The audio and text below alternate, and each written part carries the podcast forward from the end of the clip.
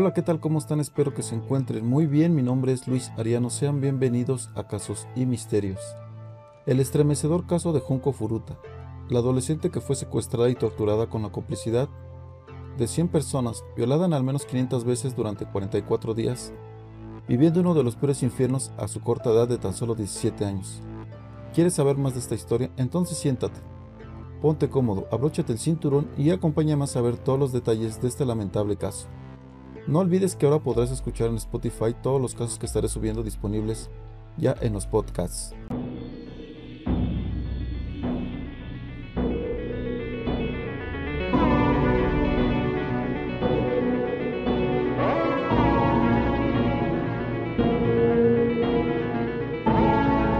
La historia de Junko Furuta aún resuena en Japón, especialmente entre los adolescentes. Furuta era una joven de 16 años que vivía en Tokio y llevaba la típica vida de una mujer de su edad que habita en la ciudad. Estudiaba en una escuela secundaria y pasaba tiempo con sus amigos los fines de semana. Entre 1988 y 1989 fue secuestrada por otros adolescentes y después de pasar 44 días en cautiverio, fue brutalmente asesinada. Junko Furuta nació en 1972 en la prefectura de Saitama, en la isla de Honshu, Japón. Era una excelente estudiante de origen humilde y muy popular entre sus compañeras. Sin embargo, sus compañeros no la querían, pues no le interesaba relacionarse sexualmente con ninguno, no se divertía como la mayoría, no tenía novio ni consumía drogas o alcohol. Esto causó resentimiento entre los jóvenes con quienes estudiaba, especialmente en Miyano Hiroshi, un compañero de su colegio, quien no toleró que Junko no aceptara sus avances. Furuta estudiaba en la secundaria prefectura Saitama en Misato, en las cercanías de Tokio, dos veces por semana. Después de la escuela, Tenía un trabajo de medio tiempo en una fábrica de plásticos. Estaba ahorrando para hacer un viaje luego de su graduación. El 25 de noviembre de 1988, cuando volvía en bicicleta del trabajo a su casa, cuatro adolescentes, todos entre 15 y 18 años, la interceptaron. En el grupo que se encontraba Hiroshi Miyano, conocido por tener estrechas conexiones con la mafia Yakuza. Con solo 18 años, Hiroshi era miembro de la Yakuza, una de las mafias más temidas de Japón, lo que hacía que todos los estudiantes le temieran. Nadie se metía con él pues tenía fama de violento. El 25 de noviembre de 1988, cuando Junko tenía 17 años, se dirigía hacia su casa, luego del colegio, y se encontró con este grupo de jóvenes, quienes le dijeron que querían hablar con ella y la montaron en un automóvil. Y se la llevaron a su casa ubicada en el distrito Ayase, en Tokio, y fue el lugar donde permaneció los siguientes 44 días en cautiverio, bajo una extrema cotidiana tortura física y psicológica. Lo primero que hicieron los secuestradores fue obligarla a llamar a sus padres para decirles que estaba bien y que no volvería a casa. Esa llamada entorpeció la investigación y sumada a la enorme influencia de la familia Millano y el terror que fundaba bajo distintos mecanismos, impidió resolver el crimen y salvar a la joven. En total, Furuta pasó 44 días secuestrada, terminó durante el cual fue violada por los principales autores del crimen y otras personas.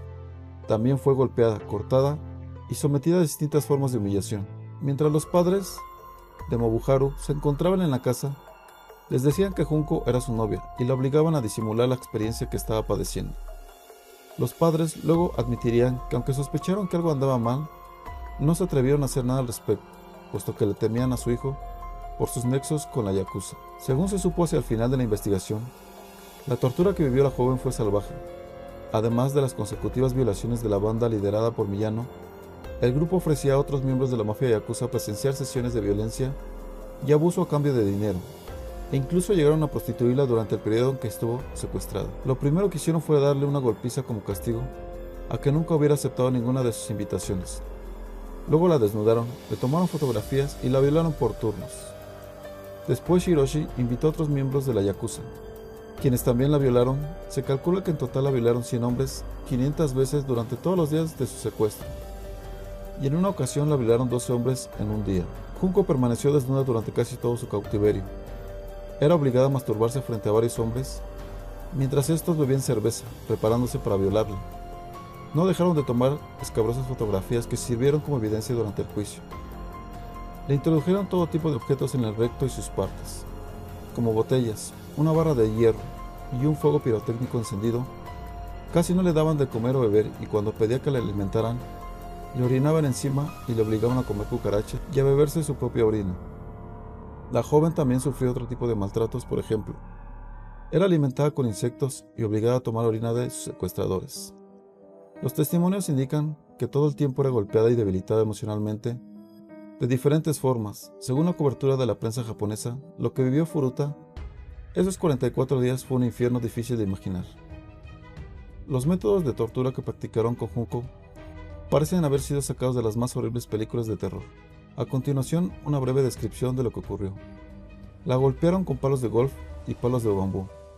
Le estrellaron la cara repetidamente contra el cemento del piso. Le amputaron el pezón izquierdo con un alicate, le amarraron los pies y las manos y comenzaron a dejar caer peces sobre su abdomen que ocasionaron que perdiera el control de esfínteres y cuando se orinaba la castigaban por hacerlo. Le arrancaron las uñas y luego le rompieron todos los huesos de una mano. A pisotones, después la colgaron del techo y comenzaron a golpearla como si fuera una bolsa de boxeo.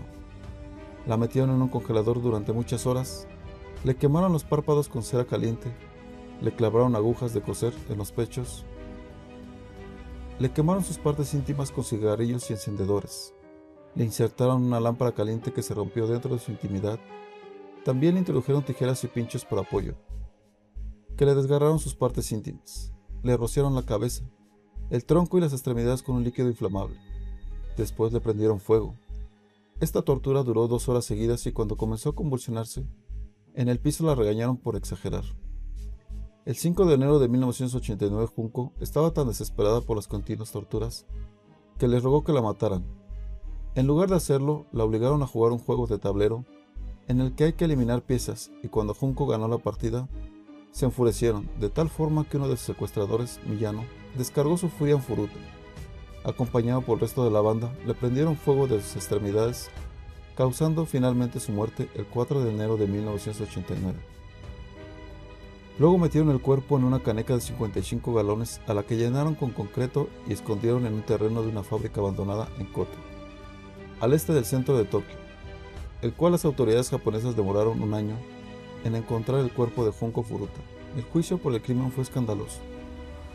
Como la mayoría de los captores era menor de edad, en el momento del delito, las penas fueron leves. Los hombres que secuestraron, violaron, torturaron y mataron a Junco solo fueron condenados a entre 3 y 10 años de cárcel.